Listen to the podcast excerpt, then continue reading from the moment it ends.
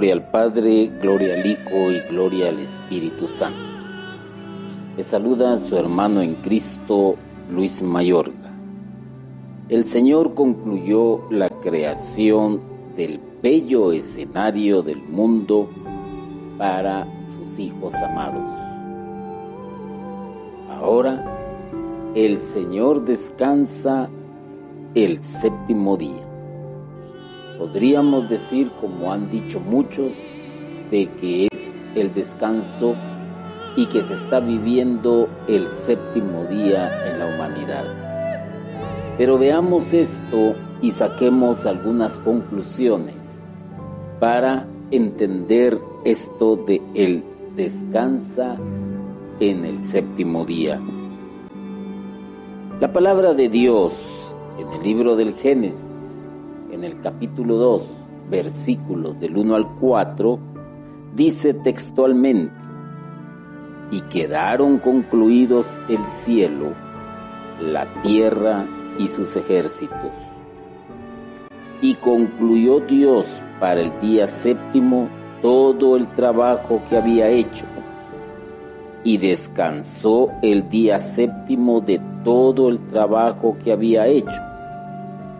Y bendijo Dios el día séptimo y lo consagró, porque en él descansó de todo trabajo que Dios había hecho cuando creó.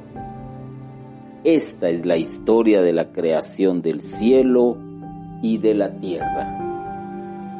Si le pusiste atención al texto leído, vas a encontrar que este texto remarca la palabra descansó. Y sobre eso, pues vamos a, meditar sobre el séptimo día. Descansó el día séptimo. Una imagen. Dios no se cansa nunca. Por eso es que dije una imagen.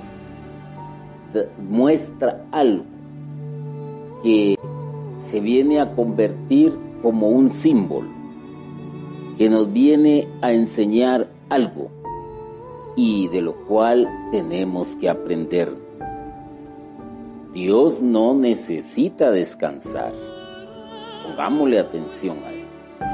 Porque Dios no es un ser humano como cada uno de nosotros que después de trabajar durante seis días a la semana, necesitamos tomar un descanso para olvidarnos del quehacer diario laboral, donde se puede tomar este día para compartir con la familia, para realizar actividades extraordinarias, ocupar la mente en otros asuntos que no sea el trabajo. El autor y al decir el autor que es cuando me refiero al que escribió y al que dejó plasmado lo que a Dios le interesaba que el hombre conociera. Un sacerdote, en este caso, él es el autor, ha presentado a Dios como un obrero que trabaja durante seis días y reposa el día séptimo. El autor quiere hacer resaltar la importancia del descanso sabático. Eso es lo que quiere transmitir el autor. Y como Dios es el creador de todas las cosas, y como el hombre también en su existencia es una persona que trabaja realizando un sinfín de tareas y por lo tanto necesita descansar. Por ejemplo, el estudiante dedica tantos días y horas a la semana. Por lo tanto, es necesario que descanse de esa actividad. El trabajador, el que se encarga de llevar el sustento diario al hogar, hombre, mujer, también necesita descansar de ese tipo de labor. Estos seis días en que Dios crea el mundo, por supuesto, simbolizan larguísimos periodos de la historia de la humanidad. Muchos que se las llevan de fundamentalistas han tratado con cientos de argumentos dar a entender que toda la creación se hizo en seis días como los conocemos ahora, en una semana, por así decirlo. Cosa más equivocada. Recordémonos que la fe y la ciencia no pelean. Son un complemento la una de la otra.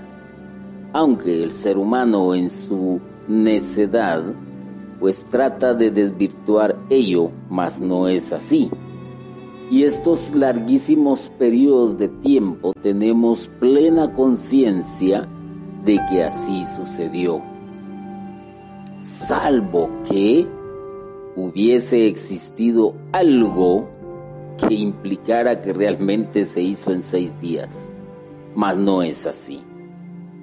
La geología nos habla de millones de años de existencia del mundo que se ha ido formando lentamente a través de este larguísimo tiempo. Y la geología es la ciencia que estudia todos los acontecimientos geológicos. Es, hace el estudio de la Tierra y ha encontrado por medio de los avances científicos con que se cuentan que la Tierra tiene un largo periodo de existencia. Y aquí nos remontamos a lo que dice las Sagradas Escrituras. Para Dios, un año es como mil años terrestres. Mil años para Dios terrestres pueden ser como un año, como un día no podríamos entender solamente por así eh, cuánto realmente lleva la tierra de existir. Dios se tardó, como esta imagen que nos presenta las Sagradas Escrituras, seis días, pero por otro lado viene la ciencia y nos dice, momento, ha llevado un larguísimo tiempo la formación de la tierra y no lo podemos contradecir. Lo importante acá es que Dios bendijo el séptimo día y lo consagró. Y esta palabra consagró quiere decir que está consagrado, quiere decir que está apartado. Es un día apartado es un día que no pertenece a los otros días y lo he estado diciendo en el transcurrir de esta plática de que el ser humano necesita descansar un tiempo. Trabaja seis días a la semana, aparta un día. El estudiante estudia seis días a la semana, apartará un día.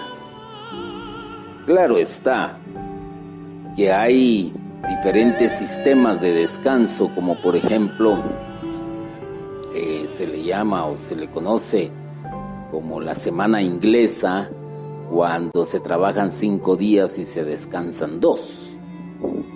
Otros trabajarán cinco días y medio y descansarán día y medio. Y otros trabajarán seis días y descansarán un día. Lo cierto es que sea que descanses un día, que descanses dos días o día y medio, esto quiere decir que son días apartados, no más trabajo, son para otro tipo de situaciones. Generalmente se buscarán los placeres, generalmente se buscará la diversión, generalmente se buscará viajar, generalmente se buscará hacer deporte, etc. Cada ser humano tendrá en su conciencia y en su rutina y en su manera de ser para que apartó esos días. Pero los que estamos dentro de la fe, los que caminamos en el sentido religioso, entendemos que Dios aparta un día para Él. Pero pongámosle atención. El hombre debe trabajar durante seis días, pero debe de reservar uno para Dios. Y eso es lo que no entienden las personas. Por eso es que vemos los fines de semana, por ejemplo, eh, carreteras con bastante tránsito vehicular, porque muchas personas toman ese día para ir a la playa, para ir al río, para ir al mar, para qué sé yo, o si es un juego que llama la atención y que es demasiado importante para definir una clasificación o un título, se llenan los estadios y toda la gente va a los estadios. Si hay una película en estreno, pues van a llenar las salas de cine y si no simplemente pues todos o la gran mayoría decidirá almorzar afuera o desayunar y entonces se llenan los restaurantes. Lo triste del caso es que el ser humano ha apartado ese día para su propia satisfacción y no para reservarlo a Dios, que es lo que conocemos como el día de reposo. El día séptimo debe ser un recordatorio para el hombre. Todo absolutamente todo lo que tiene se lo ha regalado Dios. Ah, ahí comienza otro pensamiento del ser humano. Tengo mi casa gracias a mi esfuerzo y a mi trabajo. Tengo mi automóvil gracias a mi esfuerzo y trabajo. Soy ingeniero, soy médico, soy lo que soy gracias a mis, a mis estudios y a mi dedicación. Nadie está diciendo todo lo contrario. Pensar sería que tienes salud porque tú eres el dueño y amo y señor de tu salud. Pensar que tú tienes vida porque eres el dueño y amo de tu vida momento. Cuando nos referimos a que debemos recordar que todo lo que tiene el ser humano es porque Dios se lo ha regalado, pensemos inmediatamente que los regalos más maravillosos que Dios le ha dado al ser humano es la vida el poder tener conocimiento de las cosas, el poder hacer las cosas. Esos son regalos que Dios le ha dado al ser humano y por lo tanto el ser humano también se convierte en un coparticipante del hacer las cosas, gracias a que Dios le ha dado esto. Tú no le puedes quitar ni añadir un año a tu vida, no lo puedes hacer. Tú no puedes agregarle algo a tu salud si ya estás deteriorado, si tienes una enfermedad eh, llamada crónica o si de repente te ataca el SIDA o te ataca el cáncer o te ataca el coronavirus como se le conoce vas a luchar.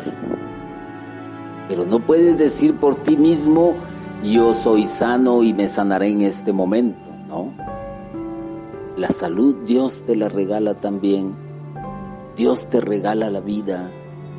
Dios te dio un cerebro para poder hacer muchas cosas. En pocas palabras te dio talentos y nadie está excluido de que el Señor le haya dado talentos. Quien sepa aprovechar los talentos, qué bien. Quien no, qué mal. Por eso, sabiendo y conociendo el hombre su pequeñez, debe de consagrarle un día a Dios. Eso es todo lo que se le pide. Y la Iglesia Católica es tan benevolente, es tan permisiva, le da libertad al feligrés para que apenas le consagre a Dios una hora, hora y media. Y en el momento en que al ser humano se le dé la gana, por la mañana, a media mañana, al mediodía, a media tarde, por la noche, qué sé yo. ¿Y por qué estoy diciendo esto?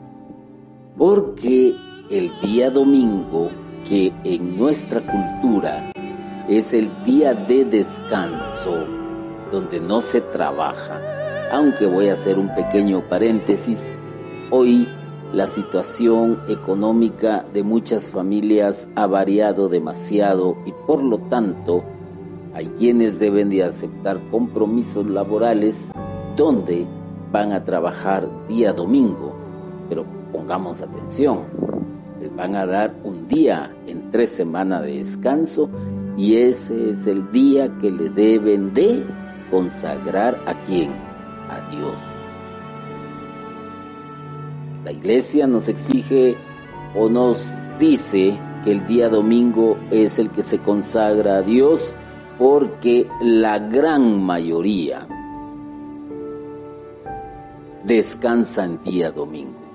Pero el Señor, hombre, el ser humano, el todopoderoso, el egoísta, el egocentrista, el todo lo puedo, le dedica ese día al deporte, a la televisión, al cine, al paseo, a, a la gula, o qué sé yo, a muchísimas cosas. Y apenas le dedica del, día completo, apenas le dedica al Señor una hora, hora y media y muchos todavía a regañadientes, muchos todavía con malas actitudes. Y vámonos a pensar lo siguiente, por ejemplo, cómo se siente el joven cuando sus papás lo obligan, entre comillas, a ir a misa.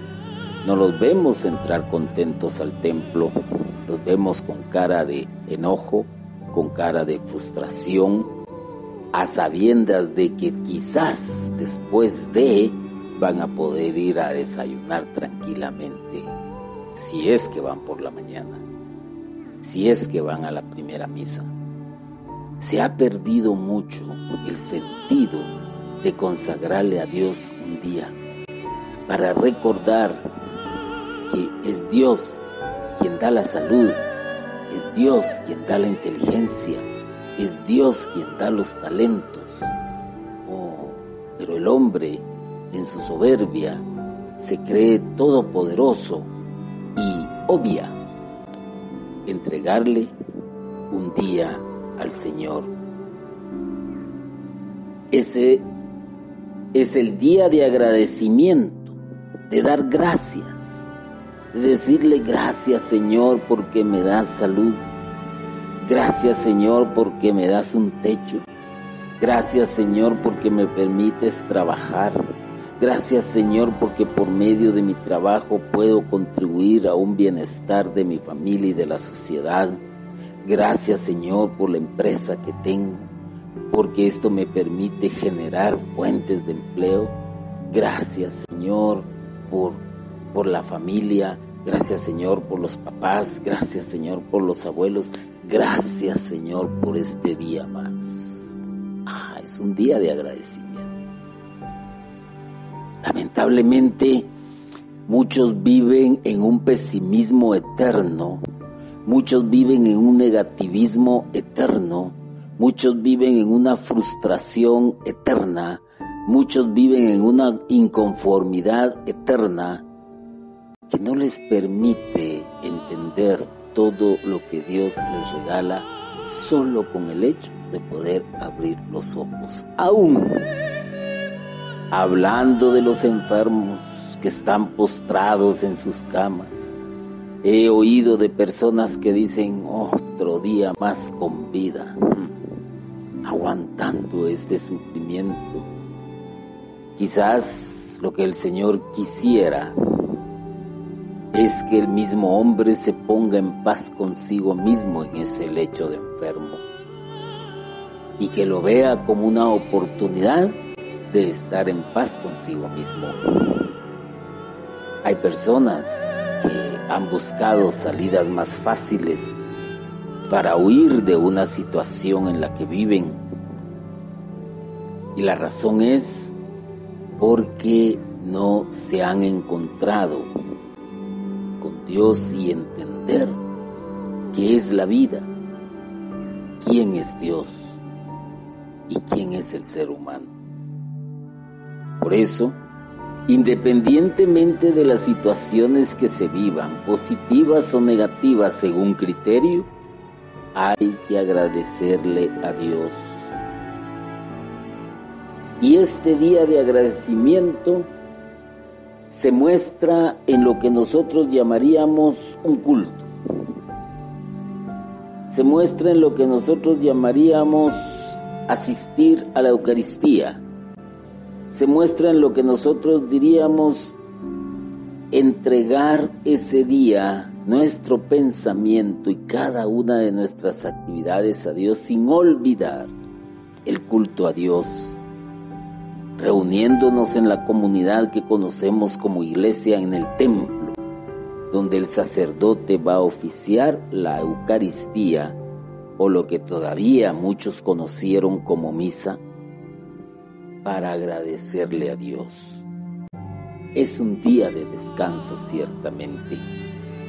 Dios quiere que sus hijos descansen, que renueven sus fuerzas, que un día a la semana se aparten de sus labores cotidianas para pensar de manera especialísima, no en el viaje, no en la película, no en ir a ver a la novia o al novio, no en ir a, desayunar, a almorzar, a cenar, no, ¿para qué de una manera especialísima piensen en su creador? A veces eh, nosotros, como lo dije anteriormente, la Iglesia Católica pues es muy permisiva la Iglesia Católica le da libertad al ser humano, no lo adoctrina de una manera como hacen otras, pero hay una en especial que me llama la atención y son como los que conocemos como adventistas o sabáticos. Eh, yo tuve la oportunidad de participar en eventos internacionales en un famoso parque de acá de Guatemala y en uno de esos eventos eh, que duraba aproximadamente 22 días, tuve la oportunidad de conocer a una persona que profesaba ese tipo de religión, pero me llamó la atención algo. El día sábado el local de él permanecía cerrado. No le importaba la afluencia de gente que se contaba por miles y la oportunidad de hacer negocio. Y probablemente estaba perdiendo el hacer negocio. Pero él en su fe decía que ese día era para él, Señor, para su Dios. Ah, un ejemplo. Un ejemplo. No estoy diciendo vuélvete sabático o vuélvete adventista, no. Todo está puesto para aprender. Y esta es una de las cosas que el católico no ha aprendido. Hay quienes prefieren ir a misa de 7 de la noche o 6 de la tarde en un día domingo porque ya se divirtieron, ya obtuvieron el placer que querían y dejaron a Dios en el último lugar. Ah, dejan a Dios en el último lugar que recoja las migajas del tiempo que le quiero dar.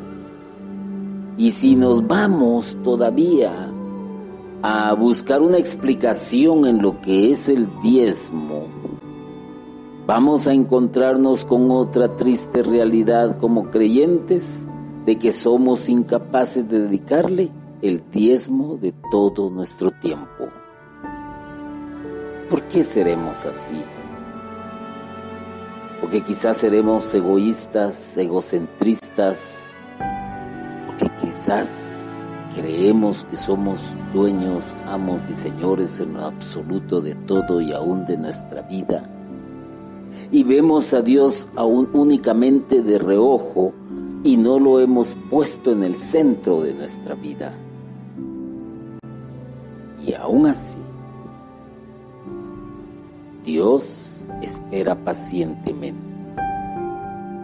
Los primeros cristianos, basados en que con la resurrección de Jesús iniciaba una nueva creación, comenzaron a consagrarle a Dios el primer día de la semana, porque el primer día de la semana resucitó el Señor. Y ese primer día de la semana que el Señor resucitó es el día domingo. Así de simple.